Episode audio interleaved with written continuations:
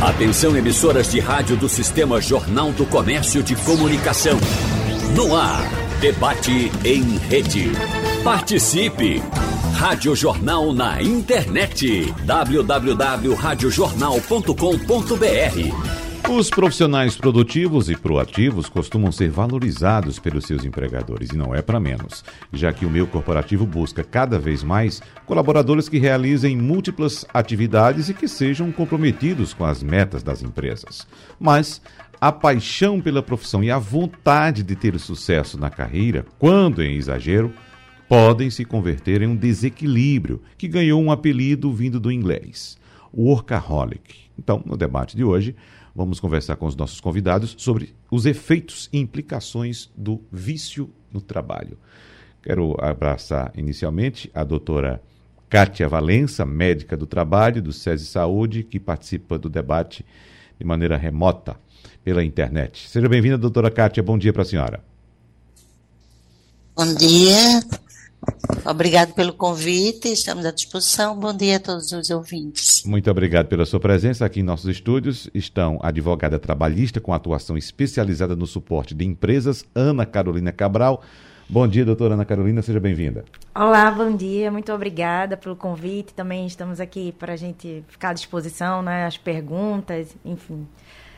Podemos falar sobre esse tema que é bastante interessante e ainda vem sendo trabalhado muito no mundo do trabalho. Sem dúvida. E também com a gente o mestre em psicologia clínica, doutor em neuropsiquiatria e ciências do comportamento, coordenador do mestrado profissional em psicologia da Saúde da Faculdade Pernambucana de Saúde, FPS, Leopoldo Barbosa. Doutor Leopoldo, professor Leopoldo, seja bem-vindo. Bom dia para o senhor. Muito obrigado pelo convite. É um tema muito importante e precisamos debatê-lo longamente. Né? Já, já que hoje é sexta-feira, vamos começar debatendo, doutor Leopoldo, de maneira um pouco mais descontraída, uhum. né? mais leve. Eu queria saber inicialmente do senhor se uma pessoa viciada em trabalho pode ser considerada doida, doente ou as duas coisas.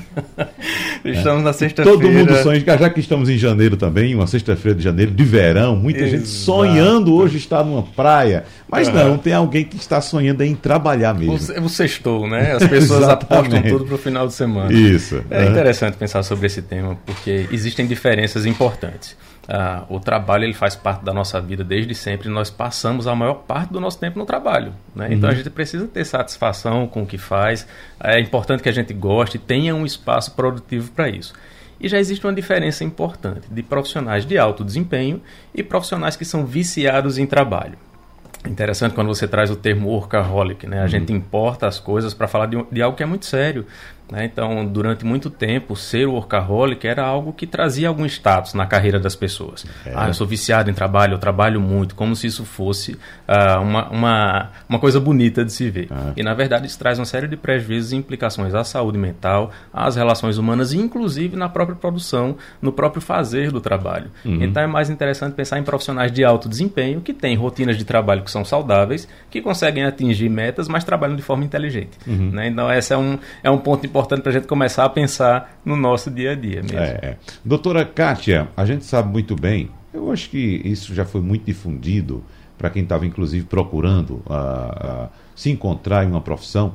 E a regra básica é o seguinte: faça aquilo que te dê prazer. Né? Uh, e tem muitas atividades que a gente pode citar que dão prazer. Por exemplo, uh, a, a, além de você ter que ter habilidade para aquilo, né? Vamos supor aqui um artista, um músico, né? ele tem que ter prazer em estar se apresentando ali. Um jogador de futebol, além do talento, ele tem que ter prazer, né?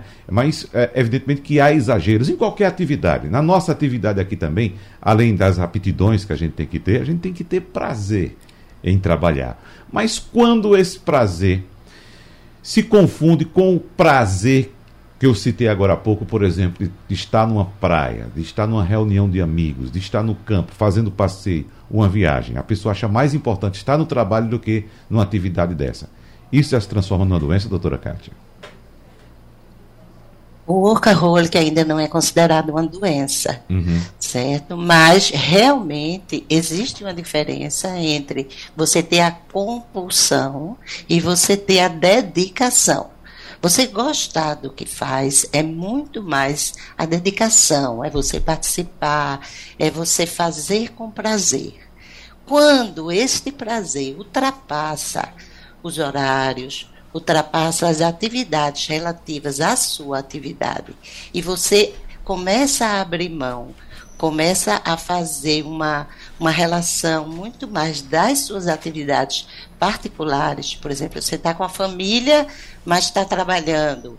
Então, sim, nesse caso, não está sendo benéfico. Uhum. E aí precisa ser bem avaliado. É muito Gostar comum. e ter prazer. É. É muito comum, eu encontro muito isso no meu ciclo de amizade, a gente marcar, por exemplo, um momento de lazer e alguém chegar nesse momento de lazer com o computador debaixo do braço. Né? Então a gente vai fazer a reunião, não, mas eu preciso aqui enviar um comunicado para a empresa, preciso analisar um e-mail, alguns gráficos, alguma coisa. Então a pessoa não consegue, doutora Kátia, nem nesse momento se desligar do trabalho. É real principalmente no mundo globalizado, onde você tem é, problema, problemas, não, você tem alterações de horários de trabalho, você está aqui se comunicando com uma pessoa no Canadá, se comunicando com uma pessoa do outro lado do mundo, onde os horários são diferentes. Essa é uma situação, mas quando isso vira uma rotina, uhum. quando isso interfere no seu momento de lazer, seja com a família, seja no seu momento pessoal, aí sim nós teremos provavelmente um problema a médio e longo prazo de saúde. É. No setor corporativo, doutora Ana Carolina, como eu disse agora há pouco na abertura da nossa conversa aqui, esse tipo de profissional é até valorizado. Né? O, o, o, o, empregador diz, não, pode telefonar, pode ligar, pode mandar e-mail, que aquele colaborador vai responder prontamente, está ali à disposição da gente o tempo todo. O cara é bacana, está sempre ligado no trabalho. E eu lembro também aqui é, de um debate que houve, acredito que há duas semanas, com o Geraldo Freire aqui, do qual participou o presidente da CDL e do Sim Lojas, Fred Leal, em que ele citou o avô dele, fundador da loja Viana Leal. Uh, e ele citava que, o, veja só, era um empreendedor, não era um funcionário. Ele disse: meu avô nunca teve uma folga na vida, uhum. nunca parou de trabalhar. Ah, então vem aquele ditado que diz que o olho o do dono é que engorda a boiada, ah. não é isso? Então tem pessoas, não só no mundo corporativo que eu digo como, como colaborador, mas também os próprios empreendedores também. Uh, em alguns casos a gente pode encontrar pessoas assim, viciadas em trabalho também, doutora Ana Carolina. É verdade. E no campo da legislação né, trabalhista, a própria legislação ela já tenta limitar essa jornada, que essa jornada seja extrapolada. Então, a CLT, por exemplo, já traz previsões como direito aos descansos aos, aos domingos, né? Pelo menos, e quando se trata de jornada com turno de revezamento ou aquelas jornadas escalonadas, onde aquele aquela atividade ela é ininterrupta, é, então que haja um descanso no domingo, pelo menos uma vez no mês, né? É, folgas semanais que elas têm que acontecer, direito a férias, é, a jornada pré-estabelecida, no caso de, de, trabalhadores que têm a fiscalização por jornada, então, jornada de oito horas. É, lá pré-estabelecidas, então quando você tem uma hora extra, então essa hora extra acaba sendo remunerada de forma mais cara, para que isso também traga a fiscalização do próprio empregador e e a legislação vem muito mais atenta aos adoecimentos do trabalho por conta do estresse da jornada extrapolada uhum. de forma constante. Então, a legislação, de certa forma, ela tenta respaldar esse trabalhador que extrapola, que, que é viciado, né, vamos dizer assim, que extrapola com frequência os seus horários de trabalho. É lógico que a gente está aqui pelo tema do debate, trazendo uma visão muito mais da pessoa que está trabalhando do que efetivamente do, de quem está o deixando trabalhar. É, e doutor, professor Leopoldo falou muito uhum. bem sobre as questões né, da, do workaholic, aquela pessoa que era muito é, bem estimada, né? Quando extrapolava sempre a jornada de trabalho, porque isso. ele é altamente produtivo, uhum. mas isso acaba que por, de certa forma, dependendo do nível de estresse que ele está lá sendo colocado, essa alta carga produtiva acaba tendo consequências também, porque ele está tão viciado ali, tão, num, é tão cíclico, que muitas vezes ele deixa de ser produtivo. É, você percebe que nas empresas o, os acompanhamentos de desempenho de um profissional desse acaba caindo, né? E aí ele adoece. E, e aí há uma demissão. E a demissão por conta justamente da falta de entrega desse trabalho. Uhum. E aí gera uma reclamação trabalhista. Por quê? Ah, porque quando no momento da demissão ele estava doente, né? Então, de, de certa forma, é, o vício do trabalho ele traz consequências jurídicas. Né, se isso não for acompanhado. Né? Então, não é somente uma questão individual do trabalhador. Isso tem que estar sempre sob o respaldo e a visão do empregador. Né? É, é, é muito importante que haja sempre um acompanhamento Daqui a pouco trabalho. eu gostaria de saber da senhora a, a, questão jurídica no que diz respeito a exceções. Se há algumas exceções, como em algumas regras, ou grande parte das regras, sempre há alguma exceção. Mas já caminhando por, nesse sentido, eu quero saber do doutor Leopoldo é, da, das ferramentas que temos hoje para comunicação. Por exemplo, uma muito comum é o WhatsApp. É? Então, eu sei que existe uma regra, daqui a pouco a doutora Ana Carolina pode é, detalhar para a gente, de que a gente no momento em que manda uma mensagem para um colaborador fora do horário, aquilo pode ser considerado trabalho, né? Mas e aquela pessoa que quer, de fato, faz questão, doutor uh, Leopoldo, de ter essa comunicação o tempo todo? Por exemplo, eu penso, eu tenho uma ideia aqui e eu, eu, eu sei que se eu parar, se eu não uh, uh, registrar aquela ideia, eu posso esquecer, né? É utilizar a ferramenta como um, um, um meio de registrar aquilo dali. Olha, não é que você precise ver agora, mas eu quero deixar aí para quando você entrar no seu, uhum. no seu horário de trabalho você ver. Né? É, como lidar com essa situação? Essa, a gente pode dizer que é uma ansiedade, ansiedade. dentro do trabalho. Ansiedade e falta de organização. Eu, uhum. eu, vou trazer uma fala polêmica, considerando que você comentou há pouco tempo. É, as pessoas ainda dizem muito ame o que você faz, que você não vai ter a impressão que está trabalhando. Uhum. Né? Essa frase é polêmica e ela se aplica durante alguns momentos. É claro, é inevitável que em algum momento da vida você precise trabalhar mais, você tenha jornadas mais exaustivas, você tenha um projeto novo na empresa que exija isso, inclusive essa comunicação instantânea, mais imediata. Mas a gente precisa começar a pensar no custo emocional disso, até porque o processo de trabalho mudou nos últimos tempos. Antigamente nós não tínhamos tanta comunicação instantânea como temos agora, como Isso. você estava citando, WhatsApp, e-mail. Uhum. Então, imagina se todo mundo libera mandar WhatsApp, mandar e-mail a todo tempo. Né? E existe uma ideia que todo WhatsApp precisa ser respondido instantaneamente. Exatamente. Então a gente precisa ter uma rotina para isso. Uhum. A, a questão não é se exceder em algum momento, a questão é se exceder sempre. E a, a, diferença está justamente nesse processo, que, como a doutora Ana Carolina comentou, o workaholic ele tem um custo emocional muito maior e o desempenho dele naturalmente vai cair porque o sistema neural não dá conta, considerando toda a quantidade de estímulos que nós temos hoje. Se nós pararmos para pensar na quantidade de atividades que fazemos hoje, não é só a do trabalho. Né? Toda a nossa vida hoje está num aparelho chamado celular, uhum. né? que é o nosso melhor amigo, facilita a nossa vida, mas pode ser um grandíssimo vilão. Justamente por isso. E nós nos habituamos a esses comportamentos de excesso. Né? É quando vem a compulsão, é quando vem a recompensa. A gente diz que a compulsão, e o termo viciado é um termo importante que a gente precisa considerar, porque se assemelha como outros vícios, se assemelha a outros vícios, como dependências químicas, uso de álcool, uso abusivo de substância. O nosso sistema ele ganha recompensa. Uhum. Né? Então, na medida em que eu tenho uma meta, eu bato a meta, eu me sinto recompensado por aquilo, eu me sinto estimulado, me sinto validado, ou eu vou ter uma recompensa financeira, ou eu vou ter elogios do meu chefe, do meu líder. Então, tudo isso vai fazendo com que eu ganhe mais recompensas e eu me mantenha no modo de excesso. Mas, como eu estava dizendo, durante algum tempo isso é possível, mas não todo o tempo. E aí os prejuízos eles vão ser indicadores do grau de dependência do trabalho, do vício no trabalho que eu estou naquele momento. Uhum. E aí eu começo a negligenciar meu autocuidado, eu começo a achar coisas que são super importantes, como relações sociais, relações familiares, como secundárias. Né? Eu começo a achar que eu não preciso dar tanta atenção para os meus filhos, ou para minha esposa, ou para o meu marido. Né? Então o trabalho passa a ser prioridade. Eu achei interessante você falar do alguém que chega num bar com um computador. As uhum. pessoas não precisam mais do computador, elas estão com o celular. É. Né? Elas deixam de conversar, não, é uma mensagem importante eu preciso mandar isso agora. E quando a gente para para pensar, essa é uma pergunta que a gente costuma fazer, né? Estimular a pessoa a fazer.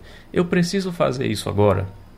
essa situação é realmente um problema que exige a minha intervenção agora, ou pode ser na segunda-feira às sete da manhã, uhum. ou pode ser é, no sábado, quando eu chegar em casa, eu vou organizar uma hora para que eu execute esse trabalho e não fique ligado o tempo todo. Uhum. O custo emocional de você não se desvincular das suas tarefas diárias é gigantesca. Né? E você colocou uma diferença. O empreendedor, por exemplo, ele é alguém que tem uma ideia, tem um objetivo, tem uma missão. E no início né, do desenvolvimento desse projeto, ele vai ter que se dedicar mais. Não há como não se dedicar. Ah, e aí é o processo transitório. Ele não vai viver a vida toda dentro desse movimento. Né? E aí, quando a gente muda né, de geração, pensando no formato das pessoas, o comportamento das pessoas hoje é totalmente diferente, a visão que os mais jovens têm das rotinas de trabalho é uma visão diferente, a forma como nós nos comunicamos com outras pessoas também é diferente. A doutora comentou ah, da comunicação com fuso horário diferente. Né? Então eu preciso de funcionamentos dentro da minha empresa diferente, inclusive para tentar entender o impacto disso nas pessoas. Então, se eu vou me comunicar com alguém que está a quatro horas de diferença de mim, uh, eu preciso pensar qual é o impacto disso no meu sono, na minha estabilidade. Nós temos uma, uma base né, de controle. Então a gente tem que ter o mínimo: uhum. sono, alimentação e boas relações. Né? Isso hoje é praticamente algo, para algumas pessoas, inatingível. E quando você tem alguém com um grau de dependência elevado, isso passa a ser inatingível. E aí eu não tenho uma base que permanece sólida para que eu consiga subir degraus. Hum. E aí eu vou ruindo. Né? É a ideia da construção. A gente não constrói uma casa pelo teto. A gente constrói a casa pela base, pelas colunas, e a nossa vida ela depende de diversos contextos. Eu sou Leopoldo, que tenho amigos, que tenho família, que tenho trabalho, que tenho que me cuidar, que tenho que ter tempo para mim, que tenho que encontrar coisas que eu goste de fazer, coisas que eu me sinta bem fazendo e saber, inclusive, que em algum momento eu vou fazer algumas coisas no meu trabalho que eu não gosto.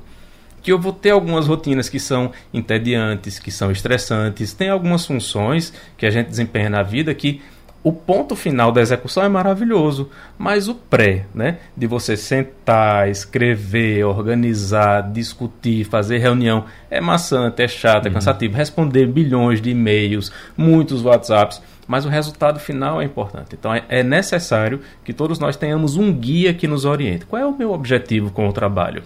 E acima de tudo, qual é o meu objetivo na minha empresa? E aí o papel das, das empresas, dos gestores, dos líderes é essencial né? Porque eles são as pessoas que vão fazer a regência de todo mundo que está ali, né? E ninguém trabalha sozinho, uhum. todo mundo trabalha em grupo, em equipe, e a gente precisa de equilíbrio, inclusive para diminuir conflitos entre as pessoas, porque se eu sou um viciado em trabalho, né, muito provavelmente eu vou desmerecer ou não considerar o trabalho dos outros ou a postura dos outros que é diferente da minha. Então eu já passo a ter um outro problema, além do meu desempenho, né? Porque um workaholic ele não trabalha melhor, ele trabalha mais, ele gasta mais horas, ele é desorganizado na hora de trabalho, ele não tem maior desempenho. E aí ele passa a entender que chegar primeiro e sair por último é algo interessante e é valorizado. Não, não é valorizado. Uhum. Né? Talvez em algumas situações sim seja necessário, mas não para ser rotina. O senhor estabeleceu dois links para nossa conversa fluir bem aqui, Ótimo. professor Leopoldo. Um deles é, é em relação a, a essa postura adequada que o senhor cita, que o colaborador deve ter, mas aí, doutora Ana Carolina, o colaborador pode pensar: se eu não fizer isso que a empresa está exigindo, eu vou ser demitido. Um ponto. Anota aí para a gente discutir já já. Antes, eu quero passar aqui com a doutora Kátia Valença, porque o doutor uh, Leopoldo citou muito a questão do custo emocional dos prejuízos ao sistema neural. Mas fisicamente, nós temos visivelmente, doutora Cátia, alguns prejuízos que podem ser identificados na pessoa que se submete a um ritmo de trabalho dessa forma? Com certeza.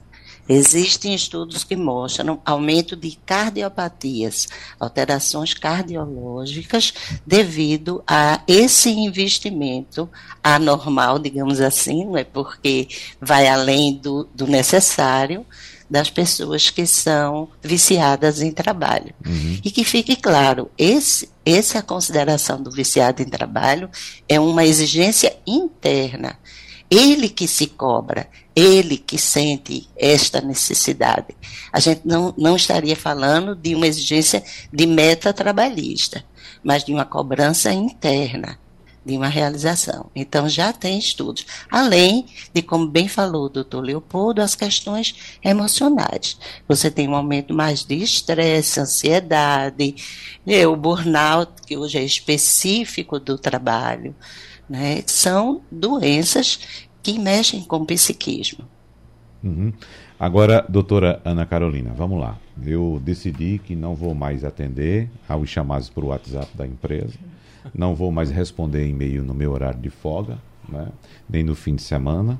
Ah, chegar para a empresa, não, por favor, não ligue mais para mim quando eu sair daqui. Eu vou esquecer do trabalho, vou só cuidar da minha vida. Mas aí vem, a empresa começa né, a avaliar: será que vale a pena ter aquele colaborador? Ou então o colaborador não toma essa atitude por receio exatamente de perder o emprego, doutora Ana Carolina? O direito francês, é, como, como exemplo, aqui, trazendo apenas como comparativo para a gente ter como base, há pouco tempo ele chegou a regulamentar o direito à desconexão. A gente vem falando muito sobre isso nos últimos anos, né? Principalmente por conta da pandemia, em que houve aí uma disrupção da, das formas e das relações de trabalho. Então, é, se verificou a possibilidade de trabalhar de forma remota, verificou que era possível antes. A gente até tinha essa possibilidade, mas dizia assim, não, isso tem que ser presencial. E a pandemia forçou essa mudança, né? Todo mundo hoje se percebe trabalhando de forma remota e logicamente que vai ter atividade produtiva que não vai ser possível, né? Porque muitas vezes ligada à indústria, etc. Mas a maioria das atividades ela nos possibilita o trabalho remoto. Né? A própria legislação, ela veio regulamentar, nossa legislação brasileira trabalhista, ela veio regulamentar a possibilidade do teletrabalho, do trabalho remoto, trabalho híbrido. Né? Então, hoje, isso, você falar de trabalho remoto, está tá falando a língua de todo mundo. Uhum. Todo mundo sabe o que é trabalho remoto. Mas o que é que traz com isso? A possibilidade, na verdade, o exagero de você se manter conectado. Você ter que responder ao cliente, ter que responder ao chefe, ter que responder o e-mail, ter que passar a noite, às vezes, trabalhando, às vezes por uma demanda específica, como o doutor Leopoldo colocou, né? Que, que, se for específico, se analisa muito mais sobre o cunho da normalidade, né? Mas se é uma situação constante, então vamos parar e verificar o que é que está acontecendo, se está errado. Então, o direito francês ele traz já essa previsão do direito à desconexão. No Brasil não há previsão quanto a isso, do, direi do direito específico da desconexão lá escrito na CLT. Mas muitas decisões judiciais, desde 2015 você já vê, que falam sobre o tema direito à desconexão. O que é, o que é que fere o direito à desconexão? É o empregado que está na hora da folga ter que responder ao, ao chefe. É o empregado que, de férias, ter que muitas vezes sair do seu momento lá é, de afastamento, de gozo para o descanso, que é importante para a saúde mental, ter que voltar e. Peraí, que eu vou responder. Tenho que fazer esse trabalho aqui e responder. Tenho que entrar rapidinho na reunião. Mas é só rapidinho na reunião. Eu vou entrar uhum. porque o meu chefe está exigindo que eu participe, porque esse tema só eu que conduzo. Então, isso é, é o abuso né, ao direito de, de desconexão. Há muito tempo, a gente já tem na, na legislação pra, da, trabalhista horas de sobreaviso. Não sei se você conhece, né? Que é justamente isso. É um ajuste contratual já pré-estabelecido de que a sua atividade ela vai te manter em sobreaviso. Mas isso não significa que esse sobreaviso ele vai ser de eterno. Uhum. É, então, muitas vezes o, o, o empregado... Uh, vou te dar um exemplo. Às vezes aquele trabalhador que presta serviços de TI, vamos dizer assim. Então, ele tem que, em algum momento, estar à disposição, porque algum usuário pode precisar de, de, dos serviços, né, que seja uhum. de manhã, de tarde, de noite, no sábado, domingo. Então, deve ser pré-estabelecido que durante um período aquele empregado esteja de sobreaviso, esteja à disposição. Mas isso não vai ser a qualquer custo, isso vai ser por hora remunerada de sobreaviso. Então, toda a disponibilidade do trabalhador que precise atender ao empregador, ela é hora remunerada. Ah, então, então aí você vai me perguntar, sendo remunerado tá tudo bem? Não, não tá tudo bem, uhum. né? Não tá tudo bem porque você pode até receber por essa hora, hora extra, por, pelas horas de sobreaviso, pelo momento em que você é, teve que suspender ali suas férias e retornou, mas aí você vai ter o gozo de férias e vai receber um terço de férias. Mas o que é que causa, qual o custo disso para o empregado e para o empregador? Uhum. Muitas vezes o adoecimento do trabalho. Muitas uhum. vezes está enquadrado no CID, né, de doença ocupacional, e que vai trazer uma estabilidade, né? E que aquele empregado ele vai se manter ali como doente sem produzir por muito mais tempo. Então, há o custo emocional e há o custo efetivo financeiro para o um empregador, uhum. que não deve ser nunca desvalorizado. É. Agora, com a doutora Kátia Valença, eu citei a questão aqui apontada pela doutora Ana Carolina da hora de sobreaviso, e a gente sabe que há exceções, como eu disse agora há pouco, doutora Kátia Valença. E citei inclusive a profissão da senhora, os médicos. Né? Os médicos, acredito, penso, não podem se desligar totalmente, a não ser de fato naquele período de férias, mas atuando sempre tem alguma pendência ali, tem algum paciente que vai precisar de um atendimento, né? Claro, dependendo da especialidade, evidentemente. Vou citar outra profissão, doutora Kátia, a minha mesmo, né? A gente sai do trabalho, mas não consegue se desligar, porque nós trabalhamos com informação, com notícia. Se acontece alguma coisa, a gente tem que se inteirar daquilo e, às vezes, até voltar para o ambiente de trabalho para tratar daquele assunto. Bom, eu não sei se a senhora trata isso como exceções ou se a gente pode ir para, de fato, para a questão jurídica e abordar a tal da hora de sobreaviso. Qual a orientação que a senhora dá para esses profissionais, doutora Kátia? Veja, essa, essas profissões realmente são profissões que têm um comportamento diferenciado, né? Uhum. Nós sabemos disso. E continuam fazendo parte das exceções. Porque mesmo o médico que está de sobreaviso, ele está de sobreaviso dentro de uma determinada escala. O cirurgião que está fazendo parte de uma equipe e ele está de sobreaviso, ele não vai estar de sobreaviso todos os dias e todas as horas. O, o que a gente vê, talvez, de um, um pouco mais além dessa situação de sobreaviso, é que, por exemplo, o médico, se ele tiver de férias numa viagem de avião, e alguém passa mal, ele tem por obrigação, podendo uhum. inclusive responder a um processo ético, de se apresentar enquanto médico e assumir aquela responsabilidade. Então, ah. é uma exceção ou é uma, uma situação inerente àquela profissão? Nesses casos, eu acho que é uma situação inerente àquelas profissões. A exceção seria os sobreavisos vinculados a empresas, a instituições, a ações. Por exemplo, quando você faz uma cirurgia num paciente e você vai sair de férias, você comunica a ele e você tem uma equipe com quem você trabalha e que irá assumir também. Uhum. Então, são, são situações de uma mesma profissão, porém situações diferentes. Mas eu me... encaro e vejo desse jeito. Uh, mesmo assim, doutora Cátia, pegando esse exemplo que a senhora citou, dessa organização, o médico chamar a equipe, olha, eu vou viajar, vou sair de férias, tem um paciente aí, fica, dê atenção a esse paciente, mas há aquela situação que pode fugir do controle e a equipe dizer, ter que se comunicar com o titular, com o médico, doutor, olha, a coisa aqui, a situação ficou grave e a gente precisa consultar o senhor. E veja só, dentro da exceção ainda há exceções também, doutora Kátia. Exatamente, mas uhum. tem que ser tratadas como exceções, né? Uhum. Porque você é o responsável, você é o cuidador principal daquela pessoa, daquele paciente. Então, é uma exceção. É. Não Exatamente. é a rotina. Uhum. Certo. E a rotina é o que caracteriza justamente esse vínculo, né? Uhum. E existe assim, não existe um tratamento específico para o viciado em trabalho. O tratamento ele pensa, passa pela organização do trabalho.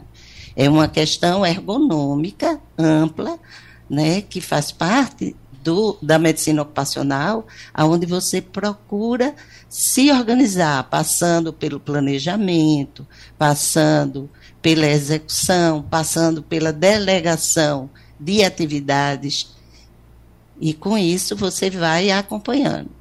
E precisa, como todo vício ou viciado, de uma mudança de hábitos. Uhum.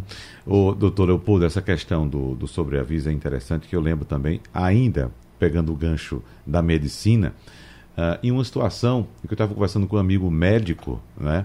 Era um feriado, um feriado festivo, alguma coisa. Aí eu perguntando se ele ia curtir o feriado, se ia brincar, se ia viajar, alguma coisa. Ele disse: Não, estou de sobreaviso, eu não posso viajar. O sobreaviso também não é uma forma de trabalho, porque isso era um momento festivo ele não podia nem pensar em tomar uma cervejinha, que ele podia ser chamado a qualquer momento, o médico não vai atender o paciente né, tendo é, é, ingerido alguma bebida alcoólica. Né? Então, ele está lá em casa, sentado, esperando somente o telefone tocar para ele ser chamado para o serviço. Isso, e aí é, é, o contexto, faz parte, é, é da natureza da profissão dele. Uhum. Agora, não quer dizer que ele não esteja com o alerta ligado. E para que ele esteja em, de sobreaviso num determinado momento, ele vai ter que ter uma folga para compensar isso depois. Uh, e é interessante porque isso acontece também com outras profissões. Enfermagem, isso. fisioterapia, as profissões uhum. de saúde de uma maneira geral. É, acho que até no direito também acontece esse processo de que, de repente, o telefone do advogado toca, é uma demanda de um cliente que aconteceu de repente. Então, é, é, quase como se as profissões elas estivessem uh, sujeitas a esse tipo de intervenção, mas são contextuais, né? então são, são da natureza de algumas profissões, de algumas especialidades. E é importante ter esse, essa coordenação e ter a sabedoria de lidar com isso. Então, quando eu escolho determinada profissão, eu sei que o que eu vou fazer naquele momento tem ônus e bônus. Né? Então, ônus e bônus para tudo. Então, o sobreaviso faz parte da rotina do médico. Né? E ele vai aprender a lidar com isso e, e transformar é muito o processo de nos adaptarmos à realidade que a gente vive. Então ele pode estar na praia, ele vai estar sem tomar cerveja, mas ele vai estar na praia e ele sabe que ele pode se, se deslocar a qualquer momento, mas ele vai conseguir com o tempo o que para alguns causa estranheza, para ele passa a ser rotina e ele se uhum. adapta àquilo também. Né? Ah, você comentou eu trabalho com notícia a todo tempo, então seu cérebro já está programado para captar notícias a todo tempo. E você faz isso com muito mais habilidade do que, por exemplo, se eu fosse começar a ficar atento a todas as notícias. Né? Então, as habilidades, as particularidades, as competências individuais também dizem desse manejo mais adequado da profissão.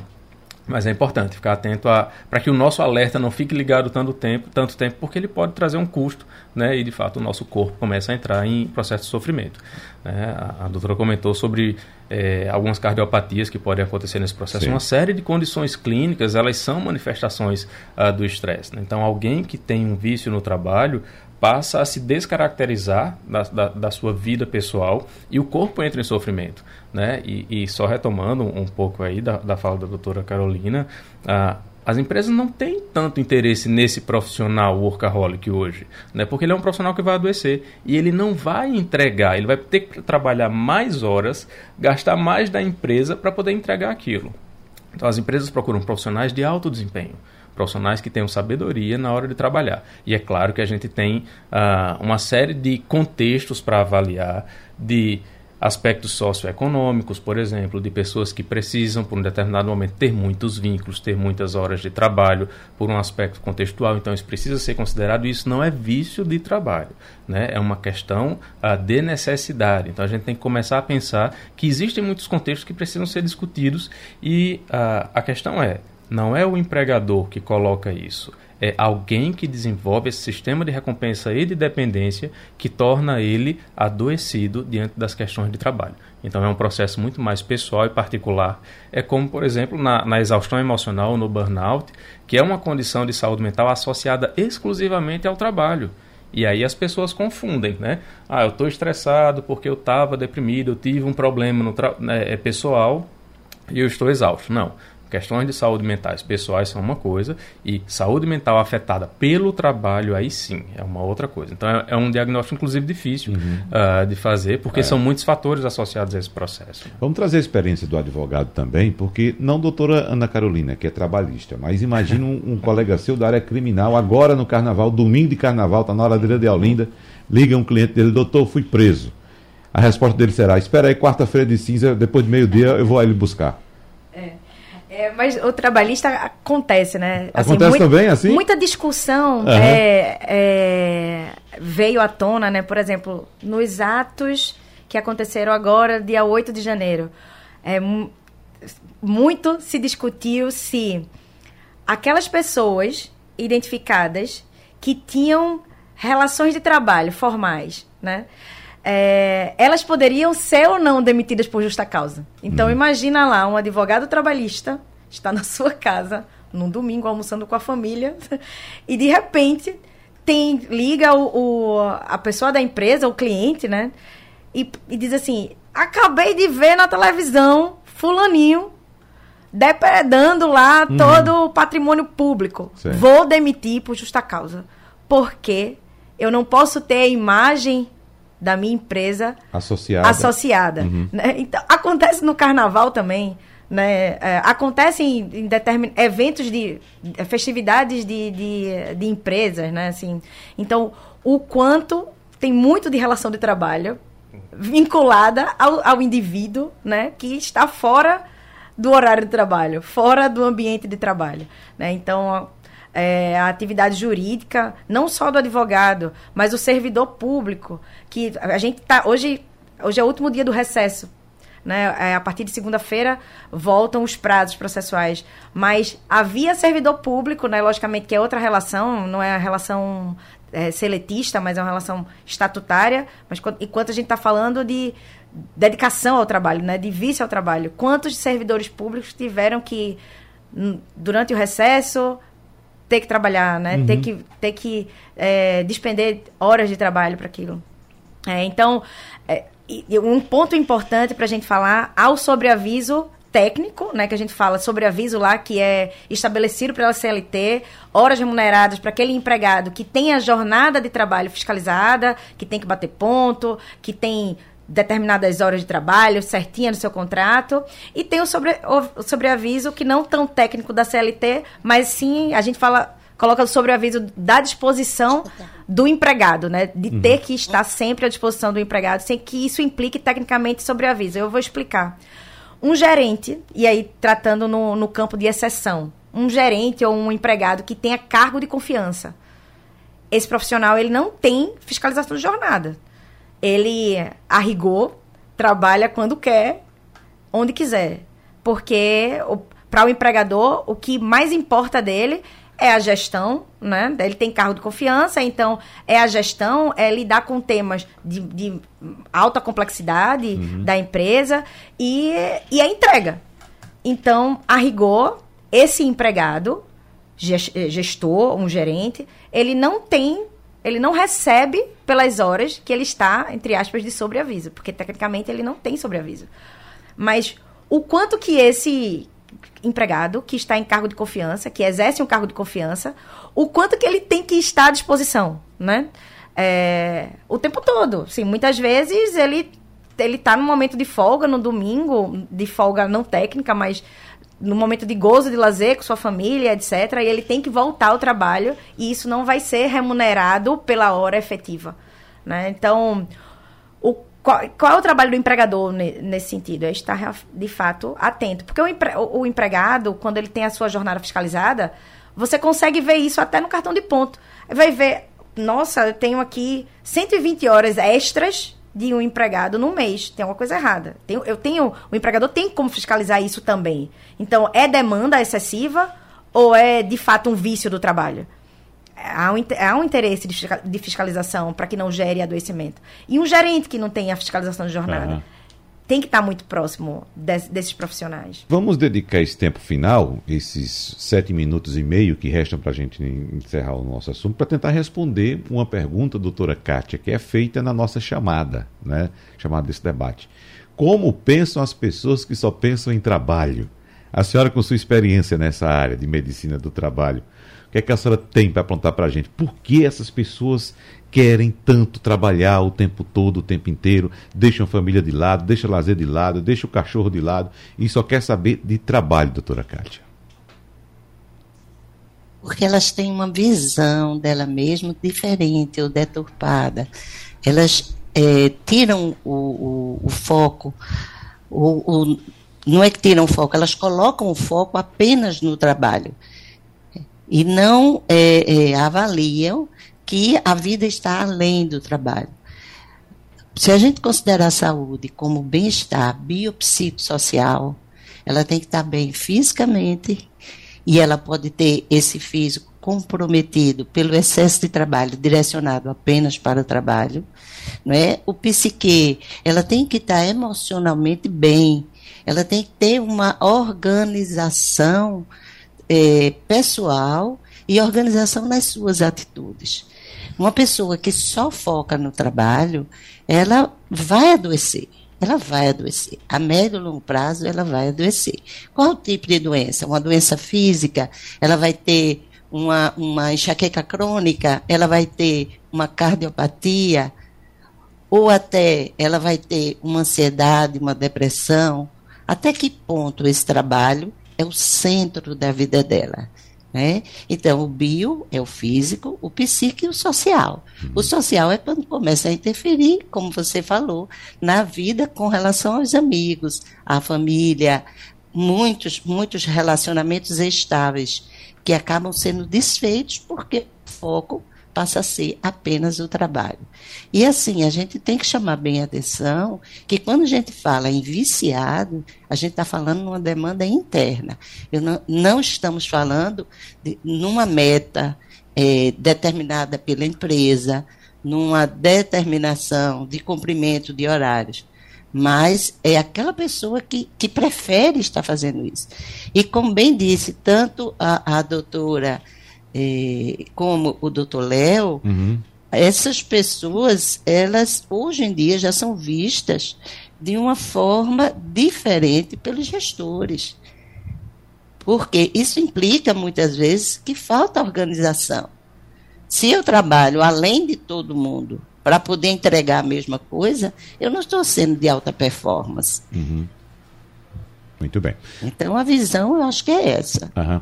Doutor Leopoldo Barbosa, Vamos incluir também nesse, nesse uh, espectro aquelas pessoas que não conseguem parar. A gente sabe que existe um prazo de aposentadoria e sabe que muitos aposentados continuam trabalhando porque não querem parar de trabalhar. Né? Exato. É complicado. Como pensam essas pessoas? É, existem alguns fatores causais, assim, só para a gente lembrar que a motivação para o trabalho em excesso ela pode vir de outras faltas, né? Então, problemas familiares, dificuldade de lidar com questões pessoais, se sentir valorizado ou seguro apenas com o reconhecimento do trabalho. Então é bem comum traços de personalidade inseguros e com baixa autoconfiança que quando recebe uma recompensa pelo trabalho, se sente valorizado, busque isso. E aí a pessoa passa a se dedicar e quando se vê né? Na verdade, não se vê dentro de um ciclo de uma bola de neve que não, não tem mais alternativa para o contexto de vida pessoal e social.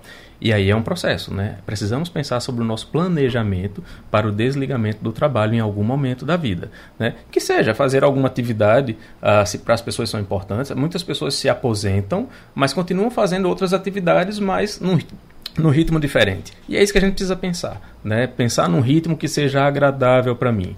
Eu não acho que exista uma idade fim para se trabalhar, até porque a nossa cabeça continua funcionando. Né? Aos 60, 65, nossa mente está com muito mais experiência. É comum que as uhum. pessoas digam, ah, se eu tivesse a minha cabeça né, antes como eu tenho hoje, né? mas a gente tem que usar isso, né? toda a nossa experiência para transformar a nossa vida de uma maneira que seja produtiva e buscando bem-estar. E aí o planejamento de aposentadoria vai nesse sentido também, buscar é. alguma coisa que me faça bem. Doutora Ana Carolina, para a gente fechar, vamos supor aqui o trabalhador que esteja nos escutando agora e pensando: meu chefe me liga é, quarta-feira, 10 horas da noite. No domingo, 7 horas da manhã. No feriado, eu estou na praia com, meus, com, com minha família, ele telefona para mim para perguntar alguma coisa. O trabalhador que se sente pressionado nesse sentido, qual recurso ele deve procurar? Primeiro, é, acho que vale tentar resolver isso de forma administrativa, né? Internamente. Né? Interna. Eu acho uhum. que as empresas, pelo menos minimamente estruturadas, elas possuem setores específicos que cuidam do, do trabalhador, ou pelo menos que deveriam cuidar. O RH, Departamento Pessoal, é, também é, é, deve estar atento a isso, promovendo treinamentos, falando muito mais sobre isso, de, falando de pressão de trabalho o tempo todo, para que muitas vezes o trabalhador adquira essa consciência de que está extrapolando tanto por uma demanda pessoal, como, como a doutora falou, né? Que é muito. O vício é muito mais de, de, de que o doutor Leopoldo também falou, de dentro para fora do que aquela, aquela pressão externa. Então, uhum. muitas vezes falta a consciência do, do, do empregado, do trabalhador, de que ele esteja dentro desse processo aí de vício, de extrapolamento desnecessário de jornada. Então como é que, que os empregadores eles podem ficar, é, como é que eles podem ajudar nisso? Utilizando bem as suas estruturas internas de RH, promovendo treinamentos, e se ainda assim o trabalhador se, se sinta, é, sinta sozinho, acho que, que a empresa não está vendo, não está fazendo isso por ele, a, existe o Ministério do Trabalho né, e Ministério Público do Trabalho que podem receber essas denúncias de, de que há um extrapolamento da jornada completamente desnecessária. E a demanda judicial trabalhista quando nada disso é, resolver. Uhum. Muito bem. Doutora Ana Carolina Cabral é advogada trabalhista com atuação especializada no suporte de empresas. Muito obrigado pela sua presença, doutora Ana Carolina. Doutor Leopoldo Barbosa é mestre em psicologia clínica, doutor em neuropsiquiatria e ciência do comportamento, coordenador do mestrado profissional em psicologia da Saúde da FPS e doutora Kátia Valença é médica do trabalho do SESI, SESI Saúde. Então, muito obrigado pela presença de todos vocês no nosso debate. Abraços. Vamos curtir mais a vida, né? Uhum. Ir mais à praia, encontrar mais os amigos Sim. e trabalhar o necessário, na medida do necessário desconectado. Vamos tentar, tá certo? Obrigado pela presença de todos vocês aqui no nosso debate. Abraços e até a próxima. Tchau, tchau. Sugestão ou comentário sobre o programa que você acaba de ouvir, envie para o nosso WhatsApp 99147 8520.